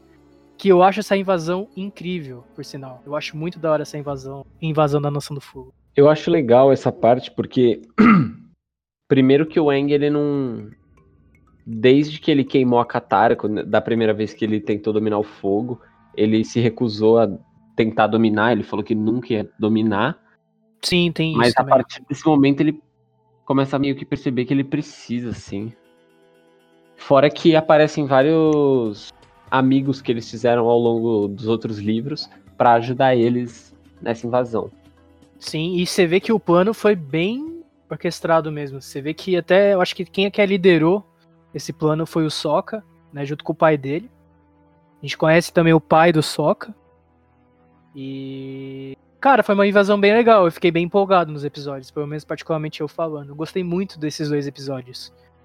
E só que a gente vê também, né, nesse mesmo nessa mesma rebelião que os caras foram tudo beitado, né?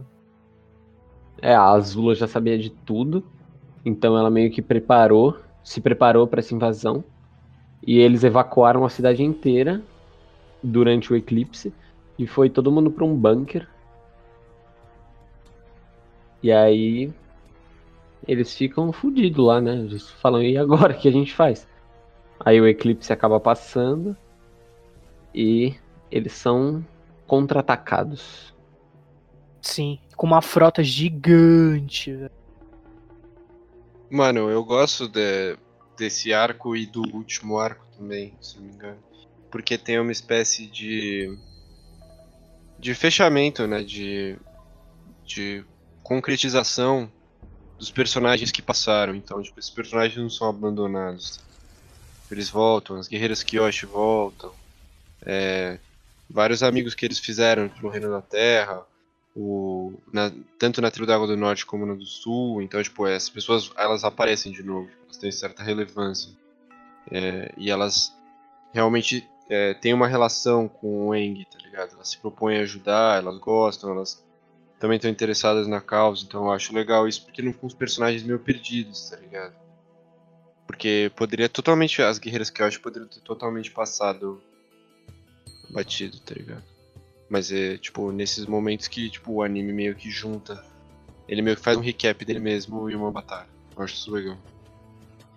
Bom, quando tudo dá errado no plano deles, eles tentam fugir o mais rápido possível, né? Só que infelizmente não dá para levar todo mundo.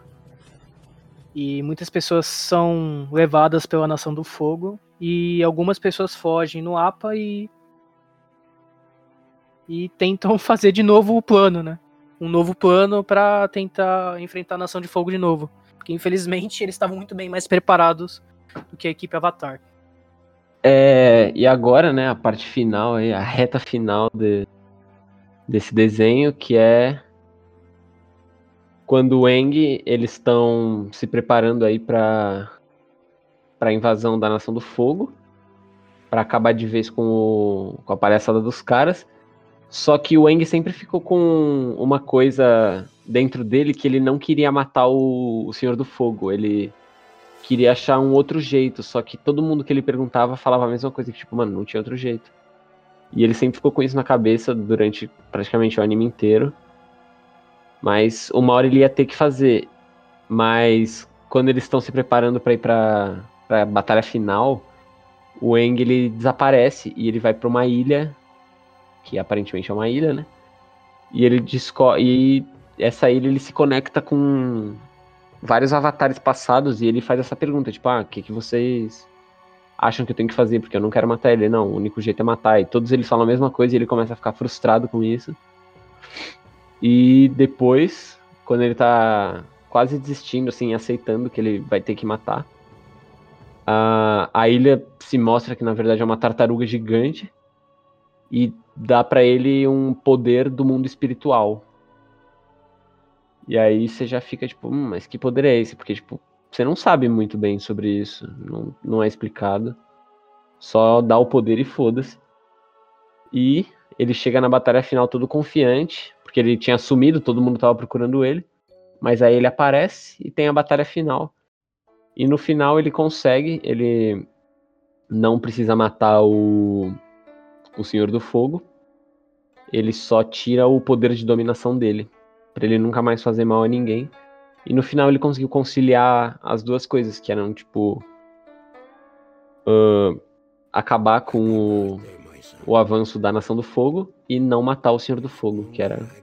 E aí, e é interessante porque, tipo, o Eng nunca matou ninguém, tá ligado? Inclusive, tipo, nunca matou nenhum animal, tipo, e, e ele meio que tenta só só derrotar e, tipo, impedir os planos da, das pessoas, mas, tipo, nem machucar, assim, ele tenta, tipo, dá pra perceber pelo est o estilo de luta dele, tipo, ele empurra, sabe?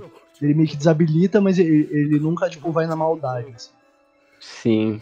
E, e, essa saída que, que tipo, que sei lá, que, o, que, o, que os autores acharam aí, mano, eu, eu achei, mano, sensacional. Até porque, tipo, no, no, na lenda de Aang não, não, é tão abordado o mundo espiritual, você não entende muito como, como ele funciona e tal. E você não sabe direito que é, o que é tartaruga, por isso que eu falo, mano, pra quem não assistiu a, a lenda de Korra, assistam que vale muito a pena. Só pelo. Por toda essa contextualização do universo de Avatar, você acaba aprendendo muita coisa. E, e mano, esse final é, é, é, sensacional o jeito que ele usa, né? A batalha final é, é, é, muito da hora, né? Ele usando todos os elementos. Era sim, literalmente sim. o que a gente queria e eles deram pra gente. Sim. Que por sinal eu acho que é a minha parte favorita do livro 3, que é as quatro partes, que é os últimos episódios. Que é o Cometa de Sozin, aí tem parte 1, 4. Cara, é... são os meus favoritos porque, tipo, tudo acontece lá. Então, basicamente, é a, é a luta do Eng do Senhor do Fogo. Aí tem o desfecho também do, do da última missão do Soka com a Toff. Aí tem os negócios. Tem a luta também da Azula, do Zuko, a Katara. A invasão. É, o, a Nação do Fogo queimando é, a parte da Bassin C, invadindo também. O Iron junto também, entra, de, entrando assim na guerra, e a equipe dele. Cara, é muito da hora, mano. Eu, essas quatro partes é.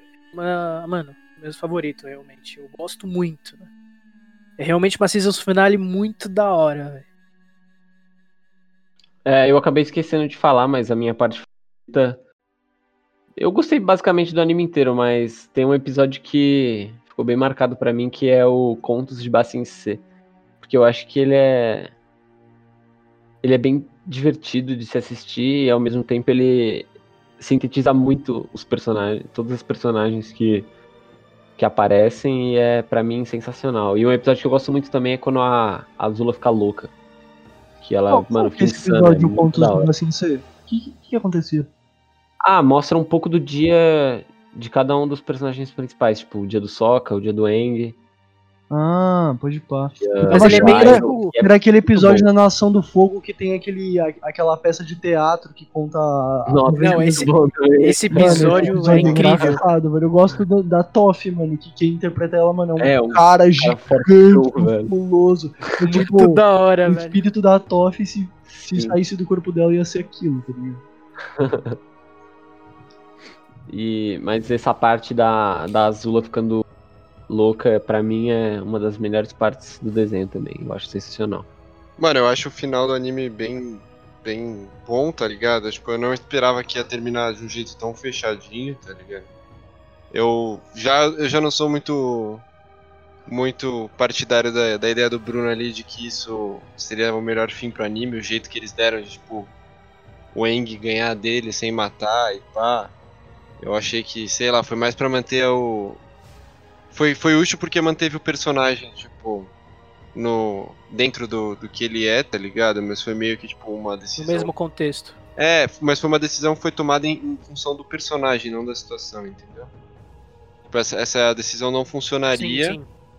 entendeu? Tipo, se fosse qualquer outro avatar, talvez não precisasse ter isso. O avatar É, se só ia fosse- matar. É, se fosse outro avatar, tipo, todos iam falar pra matar. Tanto que os antepassados falaram pra eles, os avatares passados. Mata, não É, tem outra então. opção. Só mata, só mata. Vai e mata. Os quatro avatares que ele consultou, os quatro falaram pra matar. E eu acho que talvez pudesse ser mais explorado isso, tá ligado? O Eng matando alguém, pá, mas eu concordo, não é muito a vibe dele, é ok ele não acabar não matando. Gosto do final, gosto do anime e Contos de Basta em ser um grande visuário. Mas especialmente o final, porque é difícil isso, a gente tem que falar aqui hoje em dia, porque é muito difícil um anime ter um final decente e que as coisas não ficam completamente malucas e várzea. E Avatar consegue fazer isso muito bem. Não fica maluco, não fica várzea. E ele entrega a cena que ele promete na abertura desde o primeiro episódio, que é o cara controlando os quatro elementos ao mesmo tempo. Sim, é bem fechadinho, é bem legal isso. É, mano, o final é, é o que eu falei, eles entregam exatamente o que a gente queria ver. E, e esse negócio que o, que o Vitor falou, realmente, tipo, o final, se o Eng, tipo, por exemplo, mano, se ele visse que não tem saída e ele tinha que matar o Senhor do Fogo, e, mano, ia ser um final extremamente impactante, tá ligado?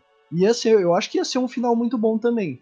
Mas eu gosto da saída que, ele, que eles deram, tipo, por essa questão do Eng ele meio que ser um, um avatar mediador, né? Ele nunca vai, tipo, acabar com o bagulho, sabe? Ele, ele, ele tenta mediar. E, sei lá, eu, eu, eu gostei bastante.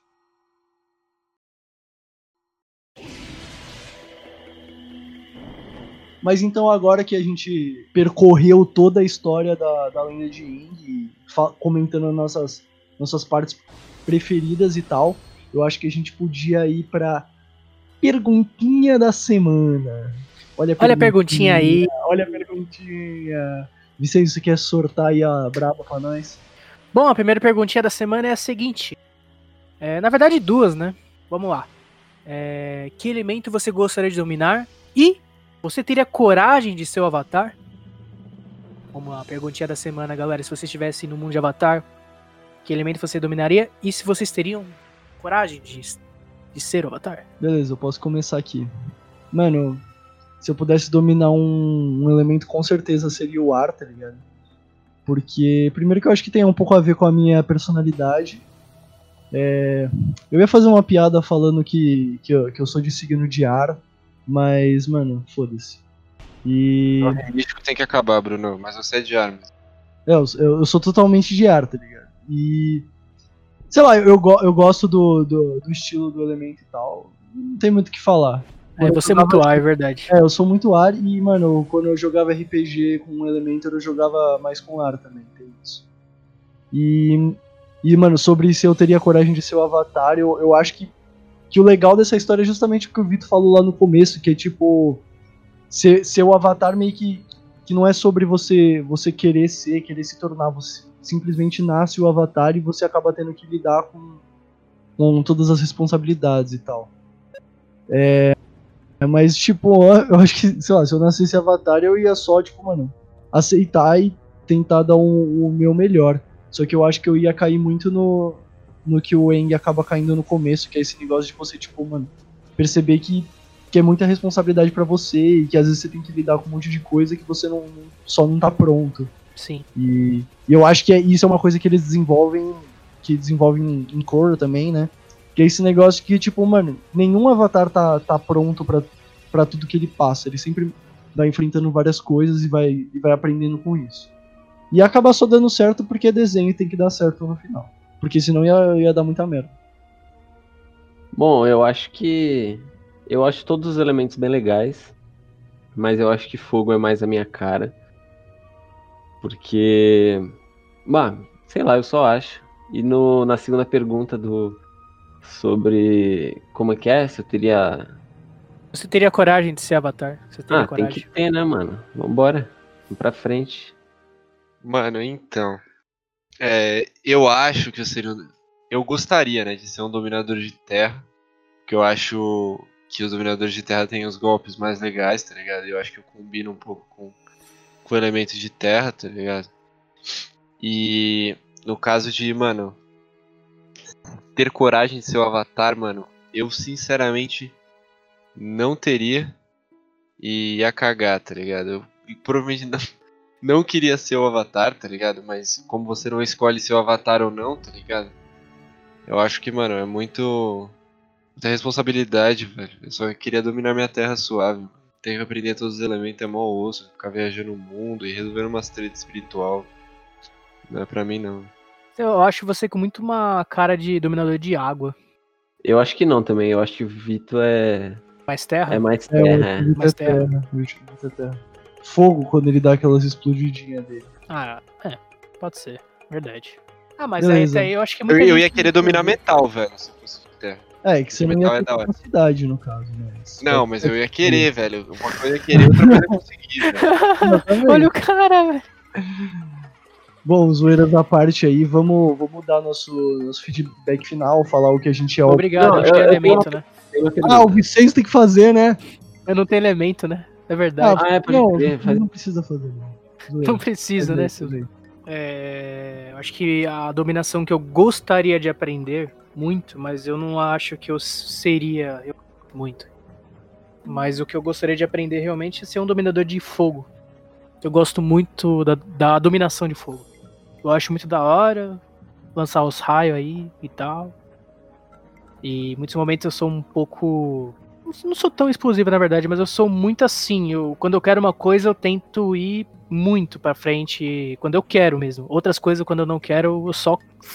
É foda-se, mas não quero saber e nem ligo. Então, acho que eu gosto da dominação de fogo, mas eu não sei se você realmente seria um dominador de fogo no mundo, do no mundo do Avatar. E, velho, se virasse e falasse se eu fosse um o Avatar. Ah, da hora, mais três elementos pra dominar aí. Show. Mas é muita coisa pra fazer, né, velho? Ixi. Bora fazer o que, né? É, mano, é foda. Não dá pra, mano, sei lá, dormir de tarde, depois do almoço. Foda. Mano, eu quero fazer uma pergunta final aqui pra vocês. Quem é o Ô, personagem favorito de cada um? Apa. O meu é o Zuko. 100% o Zuko. Mano, pra mim é a Toff, velho. Vou seguir com ela porque ela é muito braba lutando e eu gosto de ver ela lutar. Pra mim é o. E o seu jogo? É, então. Pra mim, ó, meu coração está dividido nesse momento. Porque eu gosto muito do Airo e gosto muito do Momo. Mesmo, mano, você é louco, eu acho o Momo sensacional. Ele é muito importante pro, pro Eng. Pra todo o desenvolvimento dele. Ele e o Appa, inclusive, mas ele é muito mais da hora que o. E o Airo, porra, é importante porque ele é muito foda, velho. Mano, eu gosto da, da, da Taili também. Não sei se é assim que fala o nome dela. A Lila, a amiga da Azula. Eu acho que ela é, ela é divertida, ela não merecia. Nossa, ela é muito divertida, Ela velho. é É a muito da hora. loucona lá que fica dando cambalhota. É, ela é maluca e ela usa o Nossa, ela é muito que é da a, hora. a lou- a louca que acha tudo uma bosta. É, ela é legal também. Ela é da hora. Esse Ela é da hora também. Bom, mas então a gente pode partir aí pra, pro, pro final do programa, né? Acho que cada um podia falar o, o que acha da obra, o, sei lá, o, o- qual, qual você acha que são os pontos mais fortes, qual que você acha que é a cereja do bolo da obra aí, por que que você gosta e tal. Cada um aí dá o seu, seu seus 50 centavos e a gente finaliza. Pra mim, é, o ponto alto assim do da lenda de Aang é o desenvolvimento personagens. Eu acho que eles começam de um jeito bem imaturo, assim, todos eles são bem crianças, mas à medida que as coisas vão acontecendo durante todos os livros, é, eles amadurecem bastante e eles são praticamente irreconhecíveis no final, contrastando com o começo, assim. Pra mim isso é a parte mais interessante, que mais me chamou a atenção. Cara, é muito difícil falar dessa obra assim pra mim especificamente. Essa pergunta é bem difícil. Porque é uma obra que eu acompanho há muito tempo e já reassisti diversas vezes. Tem até os DVDs. Tudo bonitinho. É a única coleção completinha que eu tenho de DVD. Eu adoro. Adoro essa série Avatar. Eu acho que é uma coisa mais legal que eu vejo é essa construção de personagens que existem dentro da obra. E todo esse contexto que é trabalhado essa série, que é muito voltado para crianças, mas o amadurecimento que ela tem e muito mais para uma fase que você vê quando criança e depois você assiste depois quando adulto, né, adolescente, depois adolescente, adulto. É bem diferente, né? E você tem várias percepções dessa obra é, do, com o tempo. E eu aprendo muito com ela também. É uma das minhas obras, uma das minhas obras favoritas. A Land de Aang é o meu xodó, eu gosto muito. E é isso, não tem muito o que falar porque eu vou me enrolar tanto aqui porque é uma coisa que me toca bastante essa obra. Eu gosto muito. Beleza. No, no episódio que a gente gravou de One Piece, quando chegou nesse momento do episódio, e eu tinha que falar o que eu mais gostava de One Piece, eu, eu na verdade até citei a lenda de Aang, então eu vou só repetir o, o argumento que eu dei, que é o que eu gosto mais nessa, nessas duas obras. Que é basicamente o, o, a maneira simples, sei lá, sutil, que, que eles tratam temas extremamente é, complexos e, importantes para você mostrar para uma criança, sabe? É, que nem a gente tinha falado, é, o arco do, do Sokka com, a, com as guerreiras Kyoshi, sabe? É, é tipo, é, é, legal mostrar pra um, pra um moleque jovem, tá ligado? Que pra ele não, não ser um pau no cu babaca, tá ligado? Do mesmo jeito que é, que é da hora, tipo, você mostrar pra uma, pra uma mina criança, por exemplo, que, tipo, ela, ela pode confrontar qualquer, qualquer pessoa que, mano, fala, fale que ela não consegue, que nem rola com a Katara e o, e o mestre dela na, na tribo da Água do Norte. Então eu acho muito legal que eles pegam esses, sei lá, essa, essas problemáticas que são extremamente atuais e, ele, e, eles traduzem numa, numa linguagem simples que tipo uma, uma criança consegue consegue compreender isso e, e consegue meio que tipo pensar sobre e tomar uma conclusão. E eu gosto muito disso nessas duas obras e a maneira que a lenda de Yang faz é, sei lá, mano, é surreal para mim, é muito bom. E fora que, sei lá, é, é divertido de assistir, eu literalmente recomendaria para todo mundo, não, não tem restrição nenhuma. Mano, eu acho esse esse anime estadunidense daí, produzido pela Nickelodeon, que é uma coisa que a gente não vê todo dia. Um anime feito nos Estados Unidos. Eu acho ele um anime extremamente bem feito, assim.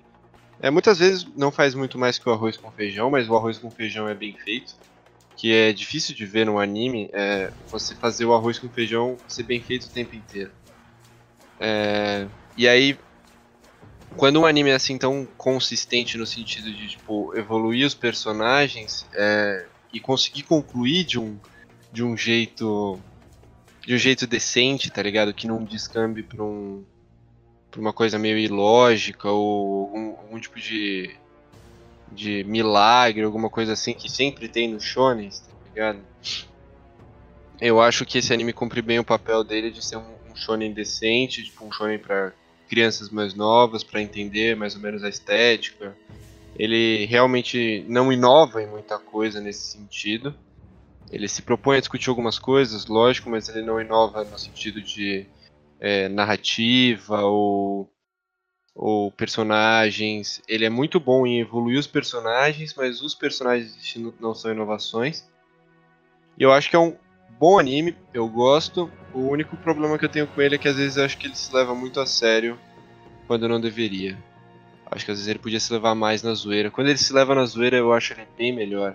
Quando você tem um, um episódio como o que o João estava falando, que é o preferido dele, e é um dos meus preferidos também, que é o Conto de Contos de Bassin C, que é um episódio que não se leva muito a sério, é muito bom. E às vezes eu acho que o Avatar às vezes se leva muito a sério. E aí, e aí fica meio meio chato, ele não precisava se levar tanto a sério às vezes. Mas o anime é bom no geral. E é bom o suficiente para conseguir fazer piada dele mesmo e, e, e, ainda ser legal. É isso. É, eu acho os fillers dele muito bons também. Eles não são muitos, então não fica um negócio chato e repetitivo. E ele Sim, consegue ser nos momentos certos e com as coisas certas. Todos são muito bons.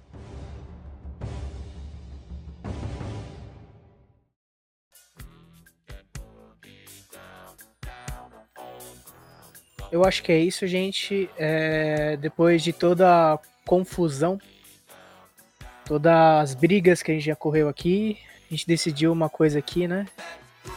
Pegando a frase do meu querido amigo Pietro, a gente decidiu aqui racha no elenco, né? Porque, infelizmente, É, depois mas desse esse episódio episódio aqui, se a gente não tivesse na quarentena, claramente alguém, alguém ia sair desmaiado dessa porra, velho. Ah, com certeza, velho. Mano, você é, você louco, eu tem ia ter colocado o olho pra- nos dois, mano. Acho que você tem alguma coisa pra. Pode marcar aí, Ah, brother. você viu o que você pode fazer, mano. É, A gente exatamente. resolve essas ideias aí rapidão, parça. Tem erro não. Não, mas assim, tudo que, que, que não foi feito na quarentena vai ser cobrado depois da quarentena. E, e, é- e com essa frase a gente finaliza esse, aqui esse podcast. Queria aí pedir pra, pra todo mundo, o Vicenzo vai mandar o, o jabazinho aí do podcast aí. Sor, sorte aí, Zé. Exatamente, Bruno. Por favor, galera, não se esqueçam de se inscrever nas nossas redes sociais, arroba podcast da galera.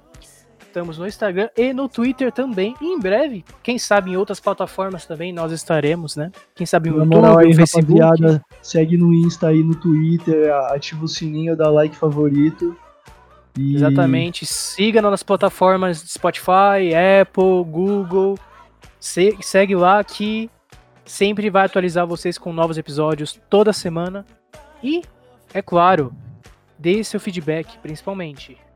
É Recomende aí. temas futuros, porque a gente tá ficando sem temas nessa quarentena já. então seria muito É, mano. legal se vocês colocassem algum tema. é, Seria de grande ajuda também, porque Dá a gente. pra gente né, nas redes sociais, por favor.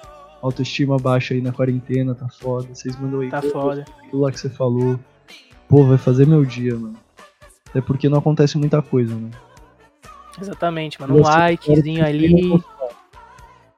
Do, do podcast aqui. E, e, mano, já adianto aqui que a gente tá ficando sem tema, porque os caras, eu, eu lanço os temas, os caras, não, esse aí vai ser especial, esse aí é no episódio 10, no episódio 100, eu, porra, brother, vou fazer isso agora, eu quero fazer o episódio de Naruto. Tá? Os caras não deixam. Deixar Não, aqui. Naruto não. hum, lá, já, já esquece, parceiro. Olha Não lá, dá, velho. Mas, Esquece. A gente, é já, a gente já tá coisando no de Hunter, de Naruto, mano. Você tá doido. Vai ter umas 3 horas o de Naruto. No É, mínimo. Não, o de Hunter vai ter, se- vai ter se- quatro episódios, cada um vai ter cinco horas. Sim. Você é louco de Hunter, a gente vai longe. É, a, gente vai, a, gente vai, a gente vai passar, tipo, três episódios analisando apenas Quimera Int. com as análises precisas aqui que a gente tem. É o análise do Sniper, velho. cérebro. Cérebro. Ah, mano, acabou já? Ou a gente tá Não, gravando? vou finalizar. Mas é isso, galera. Mano, eu essa preciso falar alguma coisa porque eu realmente quero É me isso aí, galera. Cala mais um game, Com essa a gente se despede. Então é isso, rapaziada. É nessa que a gente se despede nesse clima aí de discórdia e rachando elenco. É, nem sei se vai ter o próximo episódio aqui, então, mano, sigam a gente nas redes sociais pra vocês descobrirem se vai ter rachando elenco ou não. Eu acho que vai ter. É, então, assim, no máximo vai sair mais uns dois aí, então siga aí pra, pra acompanhar. Então, falou! Falou, galera. Abraço! Abraços. Falou, rapaziada.